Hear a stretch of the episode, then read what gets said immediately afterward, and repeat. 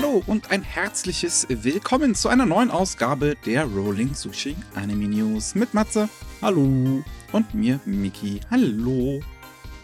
Jo, wir haben wieder eine bunt gemischte Anime-Woche vor uns und ich muss diesmal sagen, heu heute ausnahmsweise, also gut, das passiert öfter, nicht so viel aus Deutschland, aber auch relativ wenig neue Anime. Ich glaube, das liegt daran, dass die neue Saison jetzt gestartet ist. Jetzt ist erstmal Ruhe, jetzt ist erstmal vorbei. Jetzt ist gesetzt. Was jetzt kommt, das kommt jetzt. Die Leute sind beschäftigt. Ja. Aber gut. Wir können direkt mal nach Deutschland blicken und da ist eine Kuriosität passiert, beziehungsweise die ist nicht nur in Deutschland passiert, sondern auch auf einer internationalen Ebene. Ähm, Jujutsu Kaisen ähm, hat Funimation jetzt insgesamt aufgenommen mit in ihr Programm. Das heißt, dass es in Deutschland auch jetzt bei Wakanim zu sehen ist. Mhm. Ähm, das mit äh, Untertiteln oder auch in deutscher Synchronisation, was ich halt hierbei interessant finde, weil das halt ein Titel ist, den ja Crun an den Crunchyroll sich ähm, sehr hinten dran gestellt hat und der auch den Simulcast, äh, Simuldub auch dazu gemacht hat. Und ähm, ja, da merkt man jetzt wieder, dass da ist jetzt diese, diese Verschmelzung von Crunchyroll und so Sony kommt hier jetzt wahrscheinlich wieder zu Trage. Und ähm, mich würde es nicht wundern, weil jetzt ist auch mittlerweile die erste Staffel von Demon Slayer auch auf Crunchyroll. Das hat man ja beim letzten Mal, ist ja angekündigt worden, dass der Simulcast der zweiten Staffel da jetzt läuft. Die erste Staffel ist dann im Nachhinein auch noch auf Crunchyroll gelandet. Mhm. Und das war ursprünglich bei Wakanim über Funimation. Und ich glaube, das wird jetzt auch nochmal so ein ganz wilder Austausch, wobei das irgendwie so hin und her gewechselt wird. Ja, das ist wie ein Kartenstapel wenn du den dann mischst, dann weißt du nicht, was rauskommt am Endeffekt. Bleibt natürlich dann noch abzuwarten irgendwann, weil als Crunchyroll Anime On Demand gekauft hat, ähm, gab's, äh, ist ja dann auch hin und her geliefert worden, beziehungsweise jetzt wird ja Anime On Demand eingestampft und ob das dann irgendwann auch in Zukunft passieren wird, dass hm. eine von hm. beiden geäxt wird. Hm, gute Frage. Das kommt wahrscheinlich drauf an, wie sich das entwickelt, ne? Ich, wenn die mehr Profit oder mehr Sinn darin sehen, dass es äh, in einem großen Kanal laufen soll, dann machen sie das. Und wenn sie merken, oh, das bringt was, eine zweite Plattform zu haben, dann bleiben sie bei zwei. Das ist echt. Ich meine, es wird aktuell wahrscheinlich nicht wenige Leute geben in Deutschland, die sowohl ein Abo bei Crunchyroll wie auch bei Wakanim haben. Ja. Beides geht letzten Endes an Sony. hm. Hm. Hm, hm, hm. Ha, Monopole. Monopole. Nicht gut. Im Moment ist es natürlich äh, mit dem ganzen Rum äh, Austauschen von den Titeln vielleicht nicht die schlimmste Situation für jemanden, der nicht alle relevanten Streamingdienste abonniert hat. Der hat halt die Chance, dann auch mehr zu bekommen im Moment. Aber äh, ja, nicht den Tag vor dem Abend loben. Jo, was wir sonst noch haben, ist, dass KSM Digimon, äh, Digimon Adventure Last Evolution Kisna gesichert hat und es auch in den Kinos zeigen wird. Das, ähm, ja, ab dem 21. Oktober bereits. Das ist jetzt gar nicht mehr so lange hin. Ähm, wird es den Film in den deutschen Kinos zu sehen geben mit ähm, eigentlich ich, zum größten Teil, ich wenn nicht sogar komplett der gleichen Besetzung wie vorher bei Digimon Adventure Tree. Und Tree hatte ja auch schon zum größten Teil die Leute aus dem Originalcast damals von Digimon Adventure. Und ja, wer einmal die große Nostalgiespritze sich indizieren lassen will, der kann am 21. Oktober ins Kino gehen. Für mehrere Tage wird er kommen in ausgewählten Kinos in Deutschland und Österreich ähm, und wird sowohl in deutscher Synchronisation äh, gezeigt, wie halt auch mit Originaltiteln, mit deutschen Untertiteln. Wer das lieber sehen möchte, das kommt dann natürlich auf euer Kino an, ähm, was sie halt präferiert zeigen wollen. Äh, ja, also ich habe gehört, der Film soll um einiges besser sein als halt Digimon Adventure Tree. Für Leute, die damit enttäuscht waren, müssen sich also hier nicht so große Sorgen machen. Es spielt zwar fünf Jahre nach Tree, aber hat damit äh, anscheinend relativ wenig zu tun. Hm. Du, ich kenne ja Digimon nicht, ne? Aber selbst ich habe ein komisches Gefühl, wenn ich dann die Designs von den ganzen Kindern in Erwachsen sehe. es ist, wirkt irgendwie seltsam. Ich frage mich auf Fans, die kriegen wahrscheinlich da sonst irgendwie einen schrägen, schrägen Dreh. Aber ja, Digimon ist ja kein Pokémon, ne? Stell dir mal vor, wir würden das bei Pokémon machen. Ich meine, wenn Ash irgendwann mal erwachsen wird, holy shit. Die Welt explodiert einfach. Was damals los war, als Pikachu zum ersten Mal gesprochen hat in dem I Choose You Film. Nicht gut. Ach Gott, ja, Veränderung, gut oder schlecht. Auf jeden Fall haben sie sich was getraut. Allein deswegen macht es halbwegs interessant. Jo. Ähm, dann haben wir auch noch zu guter Letzt bereits in Deutschland, ähm, dass, falls ihr interessiert seid an Astra Lost in Space, dass der ab 5. November ähm, bei der Anime Night auf Max gezeigt wird. Ähm, Max, die haben jeden Freitagabend so eine Anime Night. Und ähm, ja, da läuft dann ab 5. November zum ersten Mal äh, Astra Lost in Space. Und wenn ihr das dann in deutscher Synchronisation sehen wollt, habt ihr die Gelegenheit dazu. Ähm, ich bin mir jetzt nicht sicher, wie es mit der ersten äh, Episode aussieht, beziehungsweise wie es dann halt beim ersten Mal aussieht, wenn es dann gezeigt wird, weil die erste Folge von Astra Lost in Space ist ja eine Doppelfolge. Ähm, aber zumindest danach wird es immer drei neue Folgen geben. Also könnte es vielleicht sein, dass es am ersten Abend nur die erste und zweite Folge ist, weil die erste Folge ja, wie gesagt, bereits eine Doppelfolge ist. Mhm. Mhm. Ha ja, das ist halt ein kleineres Nischenprogramm, Astra Lost in Space. Ne? Kann man mal schon so sagen, oder? Dass der Anime nicht so irgendwie Mainstream war. Nee, glaube nicht. Aber ich fand den ziemlich gut. Hm? Du meinst, es war hier Mainstream, das Gerät? Nein, nein, ich habe gesagt, nee, ich glaube nicht, dass der Mainstream war. Ah, okay, so. also. Ah, alles klar, ja. Ja, ja, nee. Deswegen ist es ganz gut, dass man ihn irgendwie kriegen kann, für die Leute, die es nicht mitbekommen haben, weil der ist ganz nett. Ja, ich fand ihn gut. Ich fand ihn gut. So, kommen wir mal zu den neuen Anime-Ankündigungen. Ähm, wie gesagt, auch nicht so viel. Wir fangen an mit Detective Conan, wo jetzt auch noch mal zwei neue Anime angekündigt wurden. Was heißt, dass aktuell vier TV-Anime zu Detective Conan neben der Hauptserie bereits in Produktion sind. Hm. Also, weiß nicht, was da passiert ist auf einmal. Weißt du, andere Shonen-Serien, die gehen zu Ende und dann kriegen sie ewige Nachfolger wie, wie Naruto, ne? Aber Conan, der will gar nicht zu Ende gehen. Der macht schon vorher, da fängt er damit an. Das ist, das ist gar nicht, un, das ist gar nicht möglich, dass Detective Conan einfach zu Ende gehen kann. Meine Güte, ja.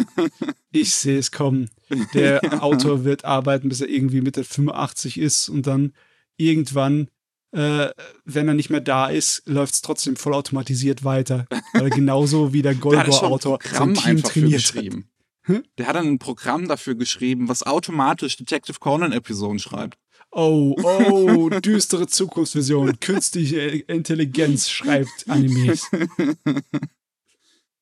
Auf jeden Fall handelt es sich bei diesen zwei neuen Anime zum einen ähm, um Detective Conan Hanin no Hanasawa-san. Das ist ähm, basiert auf einem Gag-Manga, wo es um ja eine schwarze, äh, also ich weiß nicht, wie es auf Deutsch heißt. Ich habe Detective Conan auch ehrlich gesagt noch nie gesehen, deswegen I'm sorry. Um halt eine von diesen schwarzen Silhouettenmännern. Ich, ich habe die schon mal gesehen, ich kenne Clips. So, aber mehr weiß ich jetzt auch nicht. Gibt es halt diese große böse Organisation im Hintergrund in, in Detective Conan, die irgendwie zehnmal vorkommt in diesen über tausend Folgen. Ja. Ähm, und ja, da geht es um eine Figur halt darum und so ein bisschen, was die so in ihrem Alltag macht. Ähm, und dann haben wir noch äh, Detective Conan Zero No Tea Time. Der läuft im Weekly Shonen Sunday, ist also auch ein Manga, ähm, der eine Anime-Adaption bekommt. Und äh, da es um den, ähm, ja, um jemanden, der äh, äh, sozusagen drei Identitäten hat. Rei Furia ist er für die Polizei, Toro Ambro als Privatdetektiv und ähm, ein, äh, äh wie, wie sagt man, ein. Ein Bartender? Oder? Genau, ja, also halt ein Angestellter in einem Café. Und, und dann arbeitet er auch noch für die Black Organization, also. Weiß Bescheid. Es ist nicht hm. sogar vorfaced, warte mal. Also irgendwie, ja. Hey, National Police Agency, also hier Polizei, dann Privatdetektiv. Ach so, nee, diese, diese Identität hat er als Privatdetektiv und Kaffeearbeiter. Okay, also eine Identität nutzt er für zwei Dinge. Und dann ist der Bourbon sein Spitzname als Member der, der Black Organization. Sage mal, ja. Workaholic much? wann, wann schläfst du? so, der, der Tag hat 24 Stunden und ein Arbeitstag hat 8 Stunden. Also kannst du den Tag perfekt in drei Arbeitstage einteilen. Fantastisch. jo. Gott, jetzt habe ich der FDP Ideen gegeben. Ähm, dann haben wir Shadowverse. Da lief ähm, bereits 2020 ein Anime zu. Ähm, der hat 35 Episoden bekommen und ähm, ist ein Handy-Kartenspiel von Cygames. Und das bekommt eine zweite Staffel, beziehungsweise nicht eher, nicht so richtig eine zweite Staffel, sondern halt eher einen zweiten Anime, der so funktionieren wird wie die erste Serie, aber einen komplett neuen Cast hat. Das ist so ein bisschen halt wie die Yu-Gi-Oh! und Beyblade-Dinger so hm. So gibt es wahrscheinlich so ein paar kleine Änderungen irgendwie an der Welt und den Figuren und sonst was, aber es ist im Grundprinzip noch das gleiche. Ja. Also, weil es halt so ein Kartenspiel Cygames-Gerät war, ist es mir überhaupt nicht im Gedächtnis geblieben, hab's auch nicht gesehen. Ich hab's ähm, auch nicht gesehen. Ich finde es einfach heftig, dass es immer noch einen Grund gibt, dafür ein Anime zu produzieren, weil das sind ja größtenteils Werbe- und Fanservice-Geräte, ne? Halt das wirklich. Ist, um ich das Ding am Leben zu halten, am Laufen zu behalten. Und ja, anscheinend läuft es doch gut. ich finde es in diesem Fall halt wirklich äh, äh, besonders faszinierend, weil die äh, äh eigentlichen, das eigentliche Shadowverse-Spiel ist ja wirklich so ein bisschen Dark Fantasy alles, so mit krasser Lore und äh, also wie gesagt ein bisschen düster, mittelalterlich. Und dann kommt halt einfach die Anime-Version daher und macht halt einen aus Yu-Gi-Oh! draus und, und tut halt so, als wäre dieses Handy-Game halt wirklich einfach nur ein Game. Tja. Komisch. Naja. So, ganz kaum. Ähm, und dann haben wir zu guter Letzt noch einen, der nur halb neu ist. Und zwar, ähm, wie heißt der? Äh, Divine Fighting Machine G oder Toshinki G's Flame. Ähm, ist ein Anime, der bereits am 12. Oktober auch direkt losgeht. Und ähm, der kommt von Osamu Yamazaki, der hier als Regisseur und Scriptwriter dient. Und ähm, der hat zuvor ähm, einige Sachen Regie geführt, wie zum Beispiel ähm, diese, diese ha Haku Hakuoki äh, also dieses ne, mit, mit den Shinsengumi, das, da hatten wir ja. letztens, dass da eine neue OVA zu angekündigt wurde und sowas. Ähm, und ja, was, was haben wir hier noch? Das äh, so ein Hackenden, Eight Dogs of the East, aber jetzt nicht dies aus den 90ern, diese OVA, sondern eine etwas neuere Interpretation davon. Ähm, ja, also der hat schon zumindest ein paar größere Dinge zuvor gemacht, die so ein bisschen, ja, fast schon Mainstream-mäßig sind, würde ich jetzt sagen, ehrlich gesagt. Ähm, und ja, der hat ein Sci-Fi-Mecha-Anime gemacht mit einem Haufen ähm, Mädels in Militäranzügen. Ähm, ja, äh, es, es, geht halt irgendwie um eine Coming-of-Age-Geschichte, so ein bisschen von einer der Rekrutinnen in so einer äh, ähm, Mecha-Einheit. Ja, also es ist nicht so, es passiert nicht so oft, dass du Mecha hast nur mit Mädels als Cast, ne? Das ist vergleichsweise selten. Ich glaube, es ist heutzutage passiert es schon häufiger. Da kam sowas wie Granbelm ähm, oder wie heißt denn das nochmal? Girly Air Force, glaube ich, was es zumindest so ähnlich war. Es war halt nicht nur Mecha, es waren halt auch Flugzeuge. Ja, ich meine, ähm, wenn ich mich an so Sachen erinnere, dann äh, fällt mir so Zeugs wie Simoon ein, was ein sehr schräger, nischiger äh, Girls Love äh, Anime war mit, ja, hm. Science-Fiction Mecha-Fees. Aber nicht wirklich Mechas, also nicht wirklich ähm, menschliche Figuren, sondern das waren ganz seltsame Fluggeräte, die die da gesteuert haben. Was ich hier krass finde, ist irgendwie, dass da. Äh, warum benutzen sie dieses Nörgal? Also, wer, wer ein Mecha-Fan ist, der weiß, dass ein, ein Begriff aus äh, Nadeshiko ist, Martian Successor Nadeshiko. ich frage mich, ob das irgendwie einfach nur so eine Mini-Andeutung ist, um zu sagen, hey, Mecha-Fans, wir kennen euch, oder ob das ganze Ding vollgestopft ist mit Anspielungen an, an alte Mecha-Sachen. Ich muss gerade, wo du das jetzt gerade eben gesagt hast, muss ich gerade so, so, so, hey, Mecha-Fans und dann so, so Fingerguns, so, hey. aber echt, aber wirklich.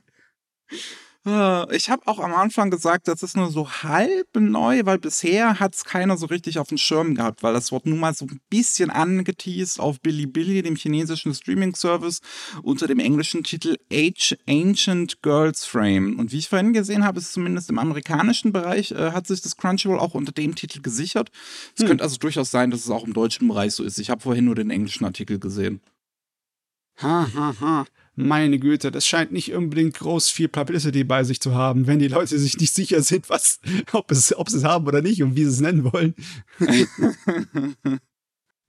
ja, ich, ich, es gibt ja auch gar keinen Trailer oder so. Es ist jetzt einfach so heute noch mal so, ey, by the way, am 12. Oktober sind wir, sind wir da, ne, hallo. Ähm, nur so zur Erinnerung. Aber, ganz ehrlich, mein Nischenradar hat ausgeschlagen. Ach ja. Aber dann muss, muss ich tatsächlich sagen, wir sind hier auch wieder durch, aber nicht mit dem Podcast. Noch lange nicht ja, mit dem Podcast. Niemals. da gibt es nämlich noch einige andere News, wie einen ersten Trailer zum Shenmue-Anime. Ja, hm. der ist heute auf Crunchyroll rausgekommen. Es ist ja eine äh, Crunchyroll-Produktion mit zusammen mit Adult Swim. Äh, von Yu, Yu Suzukis Spielereihe. Die, äh, der Anime wird dann 2022 rauskommen. Und der erste Trailer, ich weiß, ich bin mir nicht so ganz sicher, was ich von halten soll. Also ich bin eher etwas überzeugt. Mein Interesse an den Shenmue-Spielen ist eigentlich fast nicht vorhanden. Sagen wir mal so, ich, ich habe kein Interesse überhaupt nicht an diesen Dingen. Voll nicht meine Sache aber die ziehen den Trailer zumindest so auf, als wäre viel äh, ja, Gewicht auf die Kung-Fu-Angelegenheit gelegt. Ne? Eine Menge Kampfszenen, die ziemlich cool aussehen. Und als Fan von Martial Arts in Anime, ja, so könnte ich mir diese Geschichte definitiv geben. Ich finde halt, die Martial Arts-Szenen sind für mich leider das Schlechteste an dem Trailer. Ich finde, die sind richtig What? steif. What? Die haben überhaupt keinen Flow, überhaupt keinen Schwung. Es ist, ähm, ich habe ähm, von, von, von Timo Schuren, den wir ja auch schon mal jetzt in Gast hatten, ähm, heute früh darüber gesprochen. Und er hat so ein bisschen verglichen mit der Animation aus dem Virtual Fighter Anime, äh, wo er mir ein paar Szenen geschickt hatte. Aber auch die Szenen, die er mir geschickt hat, fand ich auch nochmal um einiges besser, weil da die Charaktere oft off-Model gegangen sind. Und hier in dem Trailer sieht es zumindest so aus, als wäre das den Animatoren gar nicht erlaubt, als müssten die auf äh, on-Model bleiben, weil diese Character Designs schon so detailliert sind. Ähm, und ich also glaube, das wird sehr steif aussehen. Willst du mir erzählen, dass Realismus für dich sowas von gar nicht gut ist? Nee, das, das, das sieht doch gar nicht realistisch aus. Äh, okay, bist du ein Profi, was Kampfsport angeht? Nee, aber ich möchte es halt schon eher, dass es dann so einen so einen Flow hat wie in einem Jujutsu Kaisen oder, oder, oder God of High School. Ich meine, natürlich, an die, Animation, die Animationsqualität daran zu kommen von den beiden ist natürlich ein bisschen unfairer Vergleich, weil das ist beide schon auf einem sehr, sehr hohen Niveau. Und ich schätze mal hier. nicht, dass dieses Gerät hier überhaupt dieses Budget hat. Ihr ähm, Produzenten, hier, haltet euch gefälligst an Mickeys Geschmack. Ich, nee, ich, ich finde, nee, ich bin noch nicht so ganz überzeugt. Ich finde, es sieht nicht schlecht aus, so, aber ich finde, das sieht auch nicht gut aus. Ich werde auf jeden Fall reinschauen. Interesse ist definitiv um einiges höher als bei den Spielen. Die können wir gestohlen bleiben. Ich bin halt wirklich gespannt, wie sie die Spiele umsetzen. Das ist, das wird, das wird immer noch das Spannendste daran. Also, es muss irgendwie zwei Episoden geben, wo dann Rio durch, durch seine Heimatstadt läuft und einfach nur alle äh, äh, Figuren fragt, ähm, do you know where sailors hang around here? und äh, das, das wird wild. Das wird richtig wild. Ich bin so gespannt.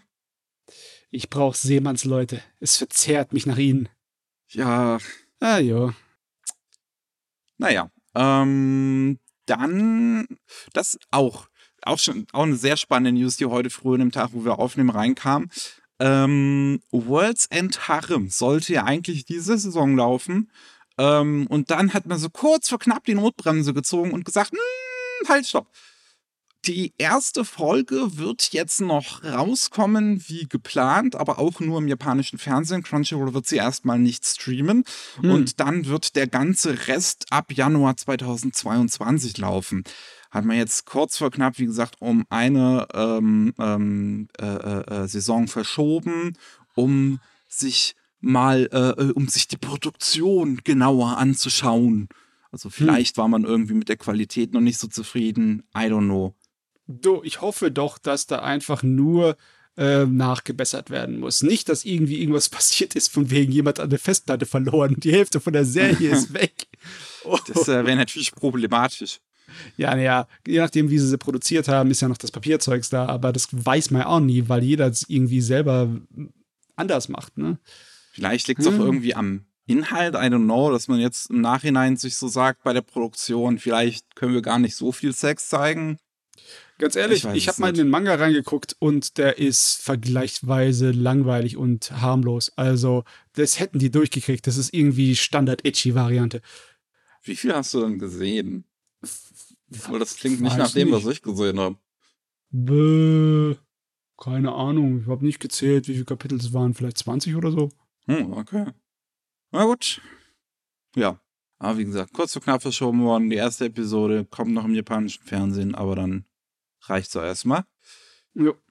Mit Black Rock Shooter haben wir jetzt auch noch ein paar neue Details zu dem neuen Anime. Ähm, Dawnfall heißt der, wie gesagt. Äh, hat mir beim letzten Mal, glaube ich, stand der Titel schon fest. Äh, mhm. Aber jetzt gibt es halt ein paar Informationen, wer so dran arbeitet. Ähm, und wann das Ganze kommen soll. Im Frühling 2022 wird es im äh, japanischen Fernsehen zu sehen sein. Bin ich auch mal gespannt, wie viele Episoden das haben wird, weil das Original waren ja, glaube ich, nur acht. Ähm, und das wird gemacht bei Biburi Animation äh, Studio und Biburi Animation CG. Das sind die beiden Studios gegründet von Tensho, der ähm, ja vorher, wie war das, das mit dem Gall äh, irgendwie Regie geführt hat. Ähm, Gallundino? Nicht Gallundino. Ähm, nicht Gallundino. Hier, my, my Girlfriend is a Gall. Ach so, das, das Ding. Ja, das hat er vorher gemacht und dann hat er gesagt, okay, Jetzt kann ich mein eigenes Studio machen und das ist es. Ähm und ja, die machen jetzt ähm, den, den Anime, jetzt den, den neuen äh, Blackrock Shooter Anime, der wahrscheinlich, wie es so aussieht zumindest, also es ist jetzt auch ein erstes Visual rausgekommen, ähm, wo man die Hauptfigur drauf sieht und ich schätze mal, das wird auch wieder so ein Mix aus 2D und 3D. Hm, hoffentlich ein Mix, weil reines 3D habe ich jetzt eigentlich keinen Bock drauf auf, bei dem Gerät. Äh, die 3D-Dinger sahen eigentlich schon im Original ziemlich geil aus, so fand ich. Ja, jetzt. schon. Aber irgendwie aus. Ich weiß nicht warum. Es ist eine reine Gefühlssache, aber ich habe keinen Bock, die Charaktere die ganze Zeit in 3D rumspringen zu sehen. Weiß nicht warum. Das ist, glaube ich, einfach nur dieser Konservatismus nee, es ist, Konservatismus hat damit nichts zu tun. Das ist einfach nur ein Bauchgefühl. Jo. Ich meine, was hat Konservatismus mit, mit Gezeichneten zu tun? Das muss ich mir erklären, Nein, meine so, Gute. So, ich will das nicht in dieser neuen Technologie sehen. ja, das ist ja Blödsinn. Äh, ähm, ja, sonst, ich, ich, was, was haben wir hier sonst noch noteworthy irgendwie mit drin? Scriptwriter ist äh, Makoto Fukami hat ähm, die, die, die äh, Blade of the Immortal Anime-Version geschrieben und bei Psychopaths mit dran gearbeitet. Zusammen mit noch jemand anderes, der bei Psychopaths ab Staffel 3 mitgearbeitet hat. Ansonsten, ja, sehe ich jetzt hier nichts so Besonderes. Bin ich auf jeden Fall mal gespannt drauf, wie es dann aussehen wird. So. Also, irgendwie Huke ist nur für Originalwerk hier sozusagen in den Credits bisher ja. drin. Ich schätze ja. mal, der hat halt irgendwie, keine Ahnung, denen eine Idee gegeben oder sowas. Und dann haben die drauf gearbeitet. Kann sein. Also scheint jetzt nicht so unbedingt zu sein, dass er großartig involviert ist tatsächlich. Hm. Mal sehen, ob das gut oder schlecht ist. Jo, wie fandst du eigentlich Legend of the Galactic Heroes die neue These? Ähm, sie war eigentlich ganz in Ordnung, die Serie. Sie hat mir nur zu viel weggeschnitten. Also bei so einer Serie wie Legend of the Galactic Heroes, da tut das weh, wenn du teilweise Sachen wegschneidest, die dir helfen, die auszufüllen, die Welt und die Geschichte. Und die machen halt eine, ja, verkürzte Fassung ne, von der Geschichte. Aber schlecht war es nicht. Nö, nö. Weit entfernt von schlecht.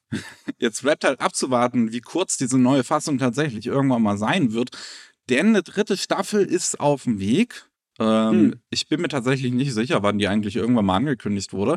Aber auf jeden Fall ist es bald schon soweit und die wird 24 Folgen haben und wird äh, in drei Terminen im Kino gezeigt. Das heißt, da sind dann jeweils acht Episoden zu sehen, was über drei Stunden sind, was ein ziemlich hm. langer Kinoaufenthalt ist. Ähm, ja. auf jeden Fall, die dritte Staffel heißt Legend of the Galactic Heroes, die neue These Clash. Und am 4. April, äh, 4. März, 1. April und 13. Mai wird die in den japanischen Kinos laufen, bis es danach äh, in der Saison, in der Sommersaison, eine 24-episodige äh, TV-Ausstrahlung geben wird. Ähm, ja, finde ich eigentlich faszinierend, dass sie das halt äh, mit den drei Kinoterminen und so, wie bei der zweiten Staffel, da war es ja auch schon so, hier nochmal durchziehen. Nur, dass sie diesmal auf 24 Episoden einfach hochbomben. Weil ja, das war ja ich, vorher zwölf. Ja, zwei Zwölfer waren es vorher. Und ich habe auch nicht erwartet, dass das wirklich abheben würde und weitergemacht wird. Ich, ich habe mir gedacht, oh ja, das wird, da werden sie halt ein paar Leute mit kriegen, die entweder neu dazukommen oder die äh, älteren Fans, die halt äh, eine Neuauflage äh, schön finden. Hm. Aber anscheinend machen sie hier all in. Ich meine, es ist ja auch schon ein ein kleines bisschen ein Risiko, ne? so etwas in größerem Maße äh, zu produzieren. Und bin ich eigentlich froh drum, dass sie sich das trauen.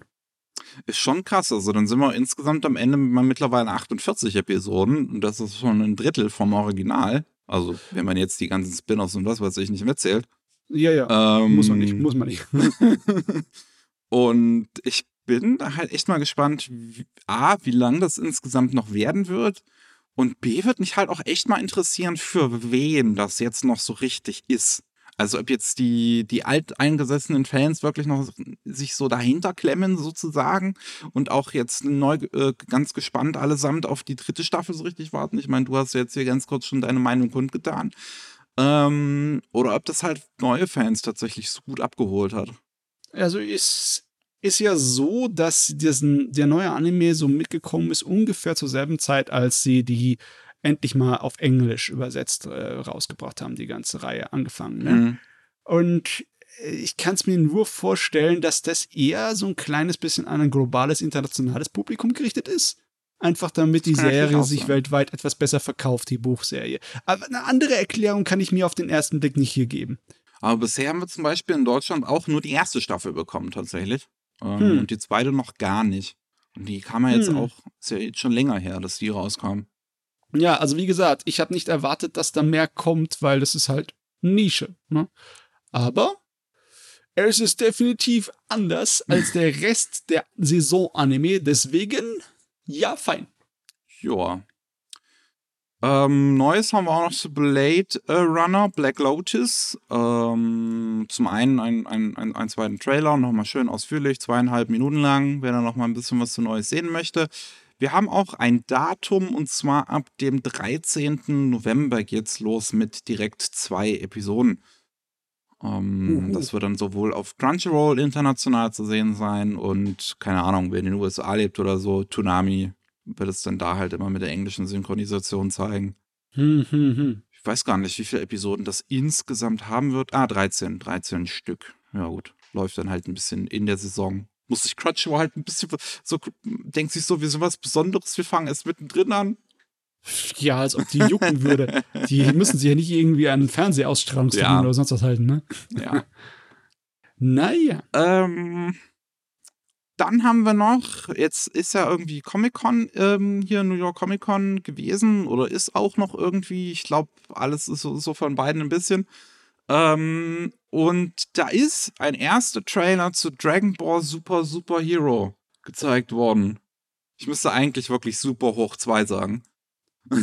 und ähm, man muss natürlich sofort sagen, das Internet, natürlich alle rasten sofort komplett aus, weil es ist CGI. Ähm, und ich guck's mir an, so, ich meine, to be fair, ich habe jetzt nicht viel mit Dragon Ball im Hut, So, ich habe mal ein bisschen Dragon Ball Xenoverse 2 gespielt. Und daran erinnert es mich auch, wenn ich den Trailer so sehe. Ich finde Hm. die Cutscenes, also nicht, nicht nur die handgezeichneten, sondern auch die, die äh, äh, In-Engine Cutscenes in Dragon Ball Xenoverse 2 sehen wirklich gut aus. Auch immer noch. Und ich finde, da kommt der Film eigentlich ran.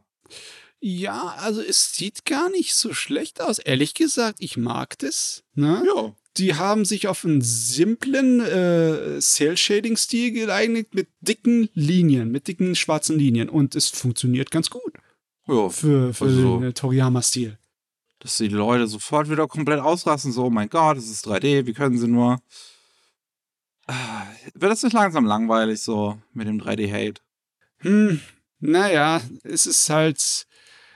Hm, wird es langweilig. Ich meine, ich will ja nicht, dass die Leute dann irgendwie ihre Meinung unterdrücken. Ne?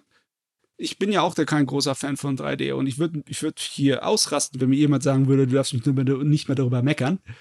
Aber ähm, man muss echt aufpassen, weil ganz ehrlich, das hört sich nach einfach vom Hype mitgerissen an, weißt du? Wenn der verdammte Hassmob im Internet anfängt, hier sch- Dampf aufzufahren und Hm. dann jeder einfach äh, ohne irgendwie rational darüber nachzudenken oder auch emotional ausgeglichen darüber nachzudenken, sagt, was für eine Scheiße, sie haben es anders gemacht, ne? Es, ich meine, ich sehe da nicht das Problem. Es gibt so viele 3D-Varianten von Toriyama-Zeugs, ne? Wie auf der Playstation, da gab's, wie heißt nochmal, ähm, Arale. Äh, Die, die, diese Arale? Dr. Slump, Dr. Slump so, Dr. äh, Slump. Spiele, die in wirklich PlayStation 1 sehr altmodischen, limitierten Polygonstil waren. Ne? Und die sahen meiner Meinung nach auch voll cool aus in diesem uralt 3D. Es ist wirklich, äh, man kann es nicht über den Kamm scheren. Man soll es nicht über den Kamm scheren.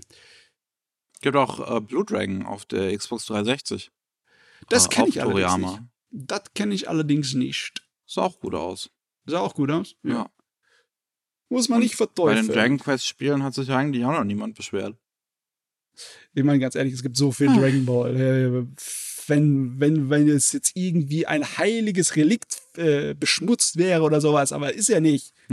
Genug Dragon Ball zum Gucken, das gezeichnet ist. Danke sehr. Ja. Und einen letzten Trailer haben wir noch. Und zwar wird im Frühjahr 2022, also in der Spring Season, die dritte Staffel von Ascendance of a Bookworm zu sehen sein. Und jetzt ist der erste Trailer zur dritten Staffel rausgekommen. Matze, was sagst du als Experte dazu? Der Trailer ist aber wirklich lauwarm. Wen sollen das einfangen? Ich meine, ähm, ja, das sagt wirklich nicht viel aus über die Welt, auf die ihr euch da einlässt. oh Gott, es ist sehr oberflächlich, der Trailer. Passiert. Ja, Ich kann es nicht einstellen. Ich habe die Serie nicht gesehen. Das ist mir, das ist mir relativ. Ja, äh, im Hintergrund ist halt äh, relativ viele ernste Themen. Sehr viele. Und einiges, was, äh, also die Welt, in der das spielt, ist nicht besonders nett, ne? Und das hier scheint, das, die ziehen es hier so ein kleines bisschen auf, wie so eine lustige kleine Allerwelts-Isekai. Äh, nee, ist es nicht. Okay. Aber damit haben wir die Infos auch schon durch. Ähm, wir kommen mal ein bisschen zu, zu, zu so ein paar Dingen, die in der Anime-Industrie passiert sind. Unter anderem, während wir noch gepodcastet haben beim letzten Mal, ähm, ist bekannt gegeben worden, dass Twin Engine zwei neue Anime-Studios gegründet hat. Twin Hm. Engine ist ein großes äh, äh, ja, Anime-Produktionshaus, ähm, beziehungsweise allgemein Produktionshaus, gegründet worden von einem ehemaligen war es NHK oder TV Tokyo, ich bin mir nicht mehr sicher, eins von beiden, ehemaligen Programmchef von eins von den Dingern. Und ähm, hat einige Studios unter ihren Fittichen. Also Geno Studio, äh, die ja äh, äh, hier äh, Golden Kamui gemacht haben. Yep. Studio Colorido gehört dazu. Mhm. Ähm, hier äh, äh, Wit Studio gehört dazu, Mappa auch. Ähm, und also die, wie gesagt, ganz, ganz groß und haben zwei neue Studios gegründet. Das eine heißt Bugfilm. Da ist der Chef Horiaki, Hiroaki Kojima. Der war vorher ähm, Animationsproduzent bei dem Mix Anime. Ähm, und bei der zweiten Staffel, äh, nicht zweiten Staffel, sondern dem zweiten Anime zu Major. Also Hm. ne, mit, mit, mit, dem, mit dem Sohn. Ja, ja, also Baseball hat der Mann gemacht. Ja, damit kennt er sich dann zumindest aus. Und ähm, dann haben wir noch Scooter-Films. Hyper, Hyper. oh Gott, nein. oh Gott, ey. Und da ist der Chef ähm, Takuro Harada. Und der hat bisher nicht so viel gemacht. Also, das sind nur zwei Kurzanime, die ich hier bei Anime News Network eingetragen sehe, von denen ich beide noch nie gehört habe. Ähm, also, ja, das sollen wohl auch beides, wenn man das, wenn ich das jetzt so richtig beurteile, ähm, werden die quasi so in diesen, diesen ähm, Engine of the Animation Sack reingeschmissen von äh, Twin Engine. Das ist im Prinzip so eine Art Produktionssystem, was die haben, mit ganz vielen kleinen internen Studios, aber auch, wo die größeren drin sind, ähm, die sich dann halt so gegenseitig aushelfen. Und ich schätze mal, die Funktion von den beiden Studios wird halt in Zukunft erstmal nicht sein, irgendwas eigenes zu machen, sondern halt bei der Produktion von anderen Titeln auszuhelfen. Hm. Oh Mann, ich weiß nicht, immer wenn ich solche Dinger sehe, dann denke ich gleich an ihre infernale Maschine aus großen Konzernmachenschaften, aber irgendwie muss ja nicht unbedingt sein. Kann ja auch einfach nur sein, dass das ein Zweckverband hier ist, der einfach wegen der Organisation so Sinn macht. Wer weiß. Ich habe ehrlich gesagt keine Ahnung davon, von dem Ganzen, von der Bürokratie und so weiter. Von daher kann ich das nicht beurteilen. Ich schätze mal, Zuarbeiten, die sind ja äh, sehr viel mit Freiberuflerarbeit gemacht, ne? mit so extra Mini-Studios, die halt Aushilfe stellen. Ne? Und wenn die bessere Kontrolle darüber haben, dann, ja, ich will ja jetzt nicht behaupten, dass die Leute dann bessere Arbeitsbedingungen haben, weil das ist nicht automatisch gegeben. Aber da, wahrscheinlich ist es einfacher für die, das zu koordinieren, wann wer Zeit hat, ne? Wenn du dann hergehst, oh Gott, wir müssen unbedingt was outsourcen, aber wir finden keine Sau, die Zeit hat für, äh, für unseren Zeitplan, dann haben sie hier weniger das Problem, ne? Ja. Gut, ähm, dann haben wir noch, dass ähm, Seiji Kishi sich auf äh, Twitter gemeldet hat und nach ähm, Character Designern sucht. Äh, Seiji Kishi ist mh, ja mittlerweile eigentlich recht bekannter Regisseur, beziehungsweise auch schon länger. Der macht ja ganz, ganz viel verschiedenes Krams. Die Filme zu Persona 3, Yuki Yuna is a Hero, ähm, Assassination Classroom, äh, Jo, die Danganronpa-Anime, ne, also viel beschäftigt. Ja. Und ähm, der ist auch, hat über die Konichi in Deutschland so, so einen ge- gewissen Ruf. Das ist, das ist ein sehr sympathischer Mensch, der äh, für die Konichi ähm, die letzten zwei Jahre jetzt in den, in den Pandemiezeiten noch immer so äh, ein Sportprogramm gemacht hat, was er dann da gezeigt hat. Ja, sehr witzig. Ähm, und äh, deswegen hat er dann unter anderem auch einen deutschen Tweet dazu abgesetzt. Nämlich, wie gesagt, er sucht Character Designer für ein neues Projekt, ein Original-Anime, den er zusammen mit Makoto Oso macht oder Ueso. Und ähm, ja, die beiden haben auch schon länger zusammengearbeitet, also auch an den ganzen Titeln eigentlich, die ich gerade eben genannt habe. Und äh, da kann sich halt wirklich absolut jeder zu melden. Also er hat ne, auch gesagt, Overseas äh, ähm, hier, Künstler sind total willkommen. Also er hat einen deutschen Tweet abgesetzt, er hat einen englischen Tweet abgesetzt, so dass, dass jeder sich bei ihm melden kann. Das spielt keine Rolle. Und ähm, ja, einfach nur, dass man sich einfach nur in seine E-Mail-Adresse melden muss und äh, zwei ähm, ja, Kunstwerke in JPEG-Format ihm schicken soll, um halt zu zeigen, was man be- bereits gemacht hat. Und ähm, ja, bis zum 20. Oktober hat man da Zeit und dann ja, würde er sich, keine Ahnung, irgendwie aussuchen. I don't know, wie es dann abläuft. Das ist irgendwie sehr lustig, dass der nicht einfach nur äh, bei seinen Industriekollegen bleibt, sondern einfach direkt mal hier Sozialmedien nimmt und sagt, hey, wer will noch mal?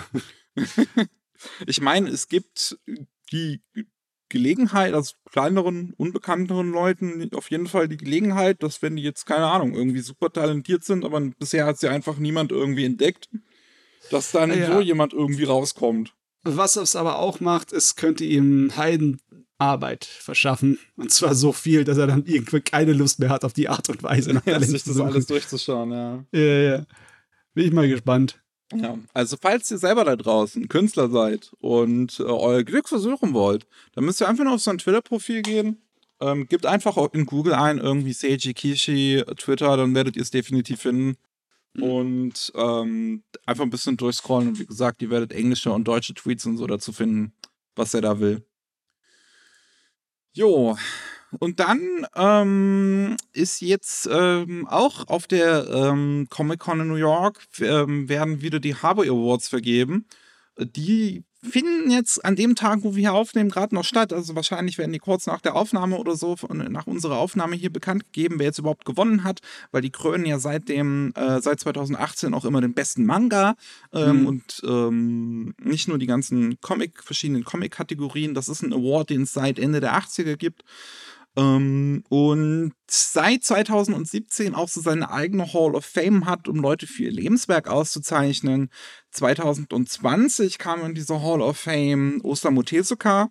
Ähm, und jetzt, dieses Jahr, hat man aufgenommen äh, Rumiko Takahashi. Ja, ja. ich meine, das ist auch irgendwie schwer, die zu übersehen, die Frau. das stimmt. Ich muss echt zugeben, ich habe in den letzten Jahren mir nichts an Takahashi reingezogen. Ich muss mal wieder. Ich habe ihren neuen Manga noch gar nicht angefangen, in keinster Art und Weise. Ja. Huh. Ich äh, habe, glaube ich, noch nie tatsächlich was gelesen, halt höchstes Mal gesehen. Also die Adaptionen dann. Ja, sie hat, macht halt eine Menge lange Dinger, ne? Das stimmt. Äh, Odyssey Yatsura ist lang, Ranma ist lang, Inuyasha ist ewig. Selbst so sich Sachen wie Meson Ikoku sind ziemlich lange Geschichten. Aber sie hat auch ein paar Kurzgeschichten und kürzere Sachen. Äh, das kann man sich mal reinziehen. So das äh, Rumiko World Theaters und Kurzgeschichtensammlung mhm. von ihr. Gibt es auch ein Anime dazu. Oder ihre Dings, wie heißt nochmal, ihre Mermaid Stories, ihre kleinen Mermaid Forest. Ja. ja. Sie hat aber auch so einfache, lustige ähm, ja, Science-Fiction-Comedy-Sachen äh, Ende der 80er gemacht, wie, was, wie hieß das, Fire Tripper oder so irgendwas? Auf jeden Fall irgendwas mit einer Nonne und einem Boxer hat sie One Pound Gospel. Genau, genau. Das ist auch eine kurze Angelegenheit, wo man eine kürzere Takahashi Rumiko-Dosis braucht.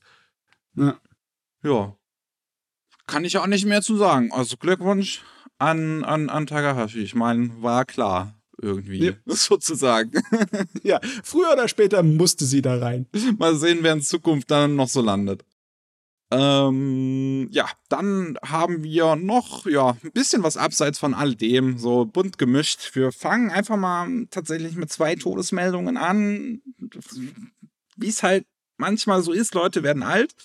Oder in dem einen Fall tatsächlich traurigerweise gar nicht mal so alt. Also mhm. ähm, der Regisseur von Eden Zero, Yushi Suzuki, ist am 9. September in Tokio, äh, in einem Krankenhaus in Tokio gestorben. Und ähm, das war noch ein ja, relativer Jungspund. Der hat an den Fairy Tail Anime seit 2014, also ab der zweiten ähm, Staffel, ähm, mitgearbeitet als ähm, Episode Director. Und Eden Zero war jetzt sein Regiedebüt, also so als so richtiger Regisseur.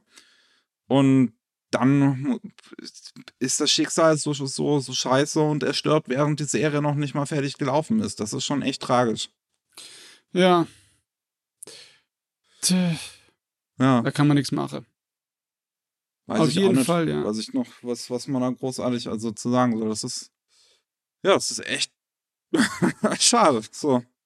Weißt du, also, das neue Eden Zero, ich hatte zwar überhaupt null Interesse daran, aber die äh, Kritiker sind eigentlich ganz glücklich mit dem. Es scheint echt? eine okay. ganz nette Abenteuerserie zu sein. Und ja, das ist natürlich jetzt blöde, dass es auch sein äh, Abschiedslied im Endeffekt ist, diese mhm. Serie. Zumindest diese erste Staffel. Die soll ja dann weitergehen. Also aber, wahrscheinlich, ähm, ja. Ja, ja. Von dem, es, bisher wurde noch nichts Festes gesagt, aber bisher ja. klingt es so. Ja, also er hat die ja auch komplett fertig gemacht. Es ist nicht so, dass er innerhalb von der Produktion aufhören musste. So habe ich nichts davon gehört. Hm, ja. Okay. Ja. Ach, schon, also Nee, ich will nicht weiter drüber reden, das ist einfach wirklich schade. Ähm, aber dann haben wir noch, dass äh, Koichi Sugiyama gestorben ist. Und ganz ehrlich, da, da, da, da, da habe ich auch nichts Trauriges zu sagen, weil da bin ich fast schon froh drum. Ach das, komm jetzt, stopp, nee, stopp, stopp. Nee, ganz ehrlich. Also, Koichi Sugiyama ist am bekanntesten dafür, dass er die Musik zu Dragon Quest gemacht hat. Aber das ist eine unfassbar problematische Figur, der ähm, unter anderem sein, sein vieles, vieles Geld, was er auch ähm, da, dadurch verdient, dass er zum Beispiel die exklusiven Rechte bisher gehabt hat an der Musik zu Dragon Quest. Das heißt, ähm, Square Enix muss ihm ganz schön Royalties zahlen. Und ähm, dieses Geld hat er genutzt, um ähm, japanische Kriegsverbrechen zu äh, ähm, ja, äh, äh, verstecken, sozusagen, also um sich bemühen, diese zu verstecken. Wie zum Beispiel halt die Sache mit den Comfort Women, also mit den, mit den Trostfrauen. Ähm, auch das mm, also so, so ein bekanntes Massaker, wo mir der Name nicht mehr einfällt. Nanking? Ja, ja. Ähm, und hat unter anderem auch seine eigene Talkshow, die äh, extrem erzkonservativ ist, wo er immer wieder ähm, rechte Politiker einlädt, die dann unter anderem ähm, über die hohe Suizidrate von LGBTQ-Leuten lachen.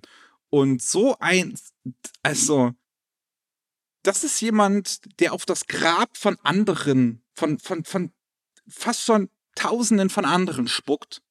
Und sorry, da ist es mir nicht tragisch drum.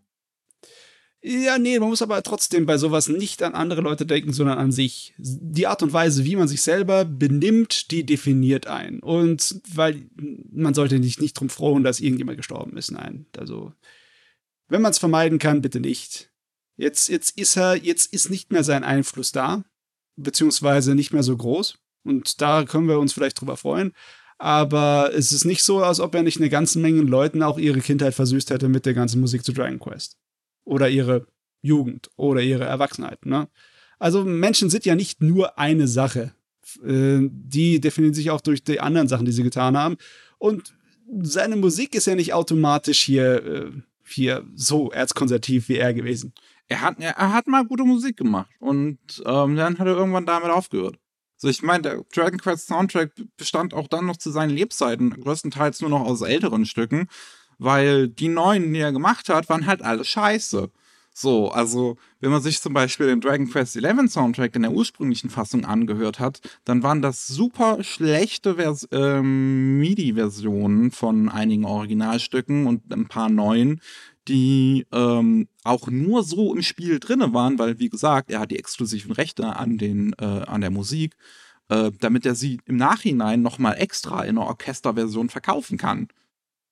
Hm. Und das ist einfach arschig. Also er hat, er war nicht nur ein, ein schlechter Mensch zu, so zur Allgemeinheit, sondern auch zu den Leuten im Prinzip, die seine Arbeit mögen, weil er sie, so älter er geworden ist, nur noch, ich sag mal, es umso schwerer gemacht hat, diese Arbeit überhaupt zu genießen. Nicht einfach, ne? Aber jetzt ist die Frage, ähm, nur weil er nicht mehr da ist, äh, ändert sich das auf einmal? Ich weiß nicht genau, wie das mit so Rechten und Lizenzen ist. Ne? Ja, er wird wahrscheinlich irgendeine, irgendeine Organisation oder so sowas haben, die jetzt halt äh, ihn vertreten. Ähm, mhm, ja, wie das öfter ist, ne? Ja. Weiß, weiß ich natürlich nicht, wie, wie die halt jetzt dann sein Geld im Prinzip weiter verwalten. Ob die dann jetzt auch irgendwie im Prinzip einfach noch weiter irgendwelche super rechtsextremen, erzkonservativen Dinge damit machen. Ich meine, die Rechteinhaber für die Musik, das ist natürlich, was viele Leute interessiert. Was die dann jetzt mit seinen Sachen machen und wie die damit umgehen. Hm. Ja. ja, mich wird es ehrlich gesagt, also ich fände, das wäre jetzt die Gelegenheit für Square Enix, sich halt komplett im Prinzip von ihm zu trennen. Ähm, und halt für Dragon Quest 12 dann komplett neue Musik nur noch zu verwenden. Ja. Damit das auch einfach weg ist. Und ich kann, ich, und das, das Traurigste ist an dieser ganzen Sache, dass ich dir garantieren kann, dass das alles so, deine ganze Persönlichkeit, dass das alles in den japanischen Medien wahrscheinlich nicht vorkam weil das halt, weil die Japaner nun mal so sind. So, die, die, die, die politischen Ansichten so von eines Menschen spielen in Japan so im Prinzip keine Rolle.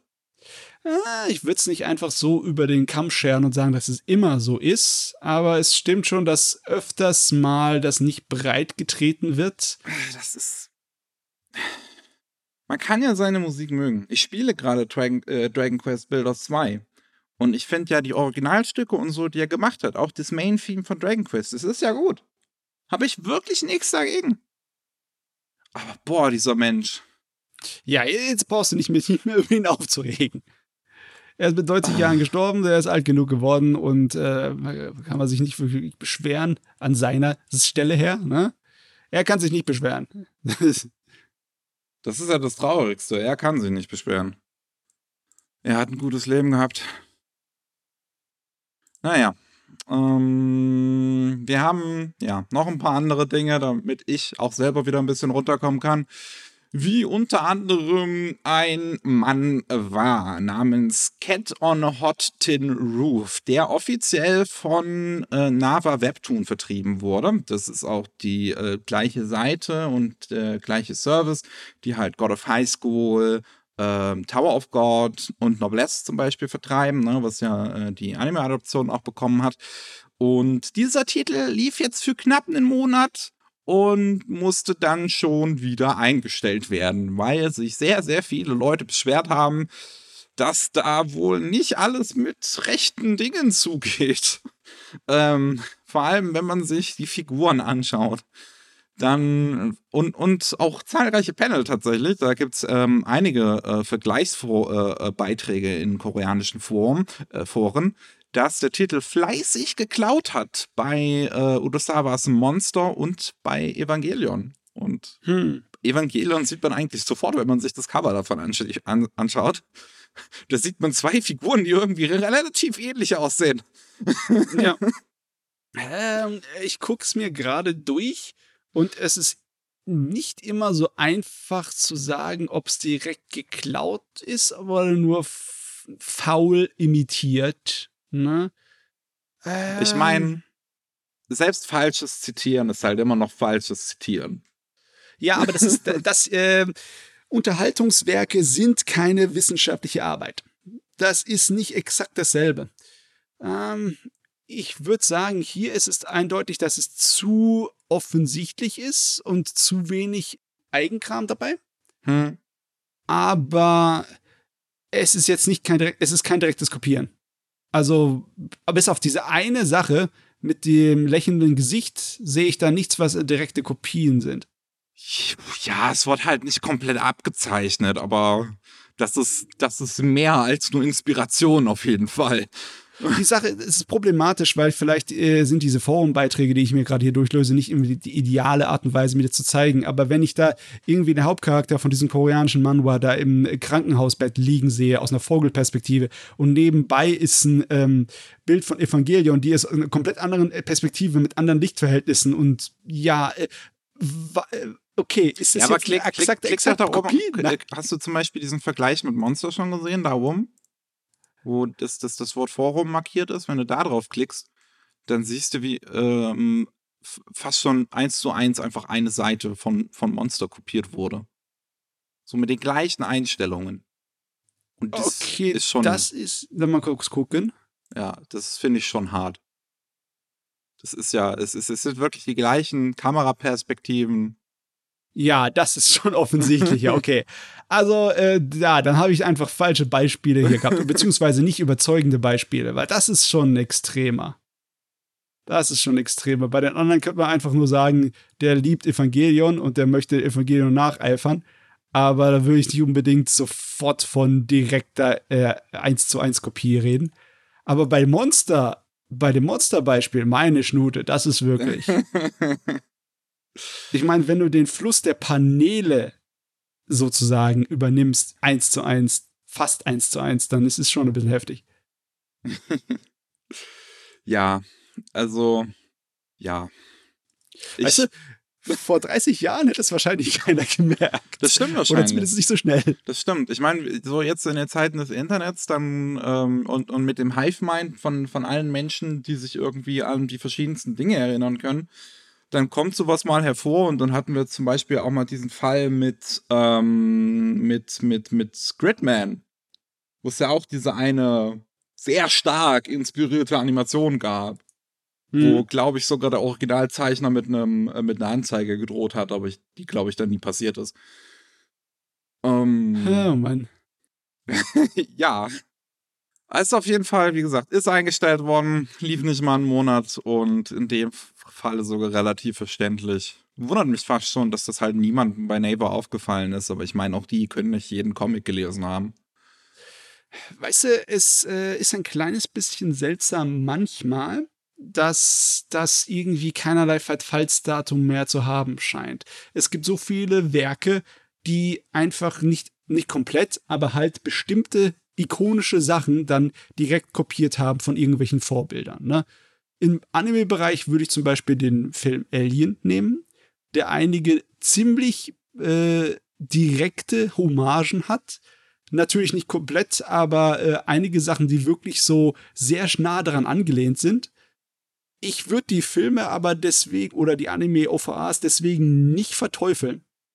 Auch wenn das nur gerade mal fünf bis sechs, weniger als zehn Jahre nach El dem ersten Alien-Film war. Und hier sind es wie viele Jahre nach Evangelion? Hm, ich weiß nicht. Hat das, hat das heutzutage gar keine äh, Verjährungszeit mehr? Ich, Hm. ich weiß nicht. Ich meine, die meisten, oh, ich, ich, ich kann jetzt halt auf dein Aliens-Beispiel Alien-Beispiel nicht so ganz gut eingehen, weil ich die meisten dieser OVAs wahrscheinlich nicht gesehen habe. Aber vieles, was du mir im Laufe des einem Podcasts auch schon mal erzählt hast und ich mir dann angeguckt habe, da sehen ja dann zumindest die Figuren stark anders aus. Und, ja. und, und äh, ähm, der, der, der Zeichenstil edit dann natürlich auch nochmal was Eigenes, dass das eine halt Live-Action-Footage ist und das andere ist gezeichnet. Und wenn es dann halt, wie in dem Fall jetzt von diesem äh, Mann war und einem Anime und, oder einem Manga halt beides gezeichnet ist und beides sehr ähnlich aussieht, dann ist das schon nochmal was anderes. Ich meine, hier ist es, ja, hier ist es definitiv was anderes in dem Fall. Ich meine nur generell, weil halt, wie du gesagt hast, wir haben jetzt halt die Prozessionskraft von was weiß ich wie vielen äh, sozialen Mediennutzern und deren Gedächtnissen, ne? Das ist wie, wie externes Gedächtniszeugs, das du einklicken kannst in eine große Rechenmaschine des Internets. Du musst nur eine Frage stellen und irgendwer im Internet wird sie beantworten können. Ja. da frage ich mich, ob das dann irgendwann ein wenig ausartet und einfach alles, woran die Leute sich erinnern können, so ein bisschen dann tabu wird für Hommagen und so. Hm. Die Internetkultur lebt aber auch stark von Referenzen. Also, Ja, eigentlich schon, ne? Ich, ich habe keine Ahnung, warum die dann manchmal so allergisch reagieren. ja man muss halt. Hier das, kann ich sind, das, nachvollziehen. sind, das sind halt Grenzen, die man auch erstmal herausfinden muss. ja, ist wahr. Gut, den haben wir noch. Die Universal Studios. Ähm, da haben wir ja beim letzten Mal schon drüber gesprochen, dass da was Neues zu Super Nintendo World dazukommt bei dem Universal Studios in Japan.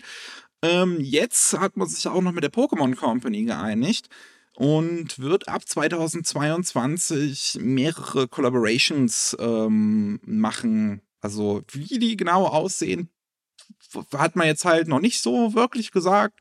Es wird wahrscheinlich schon irgendwelche Pikachu-themed Attraktionen oder sowas geben. Ich schätze mal nichts allzu Großes, wenn man das bereits 2022 präsentieren möchte. Ähm, aber ja, neben ähm, Mario und Donkey Kong gibt es dann auch noch ähm, Pokémon zu sehen. Und irgendwann sind die ganzen Universal Studios nur noch Nintendo. Also, ganz ehrlich, die Pokémon-Firma hat doch Geld, oder? Die hat sehr viel Geld wahrscheinlich, ja. Also dieses Promotionsbild, das ich hier sehe, das sieht aber bös zusammengeschustert aus. Das, Das sieht, sieht schon ein bisschen billig aus, ja. Kollegen, das hättet ihr ein bisschen besser machen können. Äh, naja.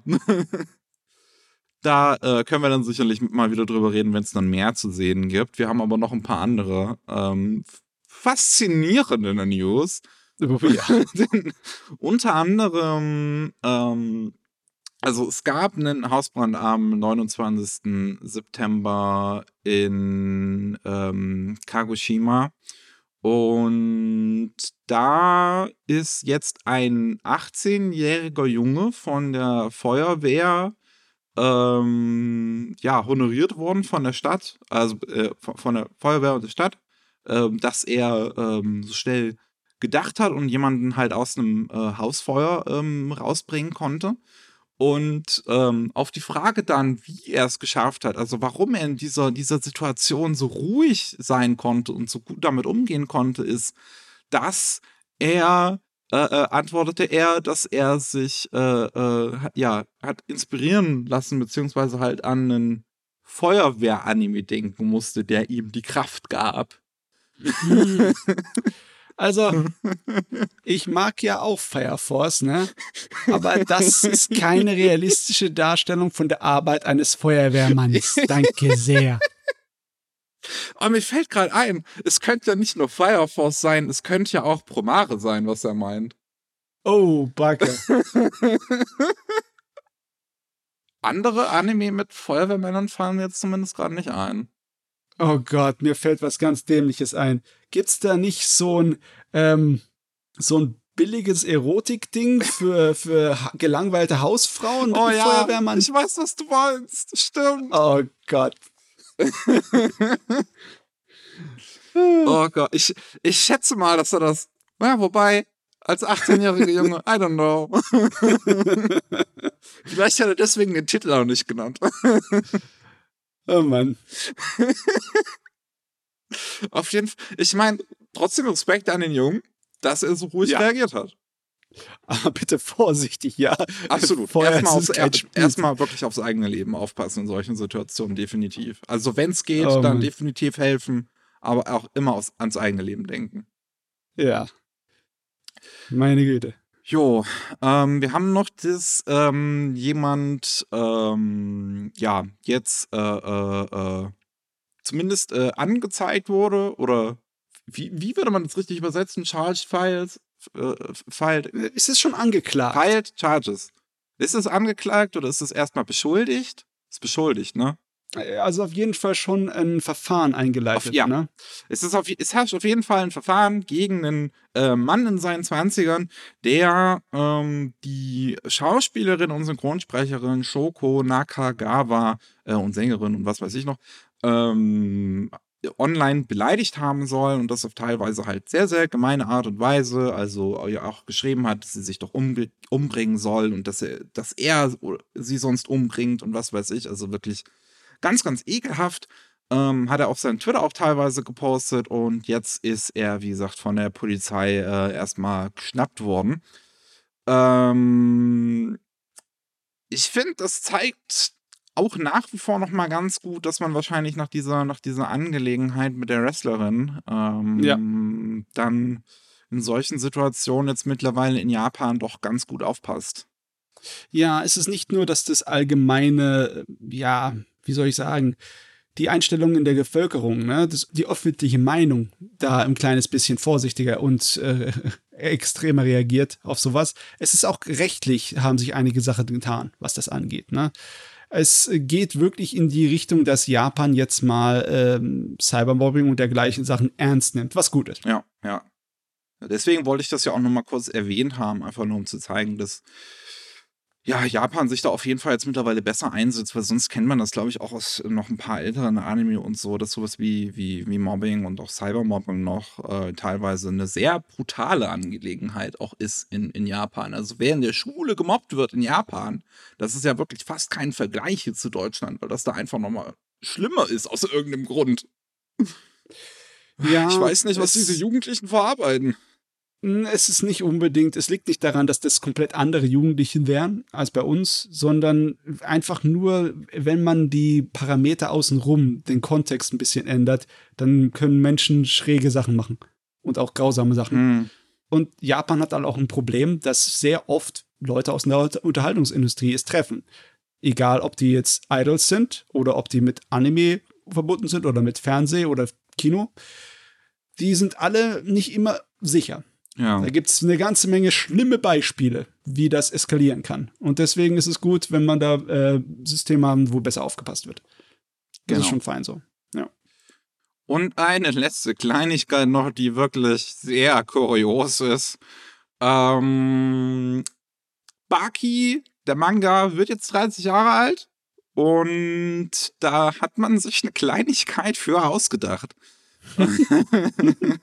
Gott im Himmel.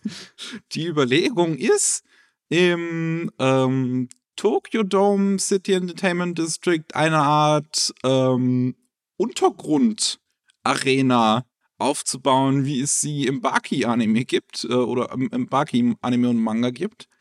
Und da wurde jetzt auch ein Crowdfunding für gestartet. Und wir können uns das mal kurz angucken. Wie ist der aktuelle Stand an diesem Freitagabend? Das eigentliche Ziel von diesem Crowdfunding waren 2.200.000 Yen. Und wir sind jetzt bei fast 4.400.000 Yen. Also das Doppelte. Das Doppelte und es sind noch 50 Tage übrig. Schon faszinierend. Die Leute wollen ein, ein Untergrund-Fighting-Ring. so. Gott im Himmel, das erinnert mich an dämliche Filme mit Jean-Claude Van Damme. ich glaube, ich weiß, was du meinst, oder? Ja, Bloodsport oder was war das, ne? Aber da einer von den Dingern, denen die ganzen Scheiß angefangen haben. Ich glaube, dem haben wir das zu verdanken, dass so Sachen wie äh, Mortal Kombat und Scheiß unterwegs sind. Und Bucky.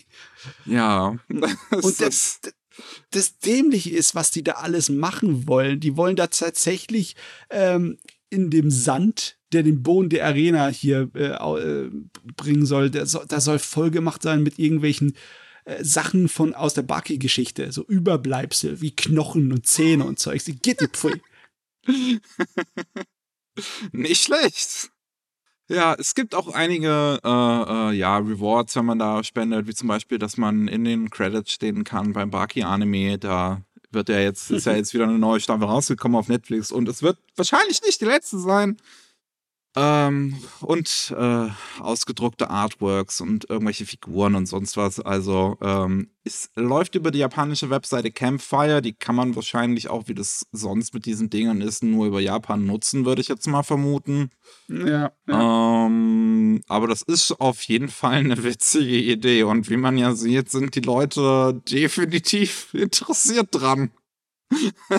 oh Mann dieses Spark-Universum ist ein schräger Kram. Ich meine, ich habe ja meinen Spaß mit dem ganzen Zeugs, aber wenn ich mir dann sehe, wie viel verkaufte Exemplare die ganze Serie hat und wie lange die schon läuft, in wie vielen Iterationen, dann, dann kapiere ich es nicht, wie der so erfolgreich sein kann mit dem Rotz. Ich, ich weiß es, ich kann es dir auch nicht sagen. Es ist, es ist schon so ein gewisses kulturelles Phänomen fast, könnte man sagen. ah ja. Na gut. Jo.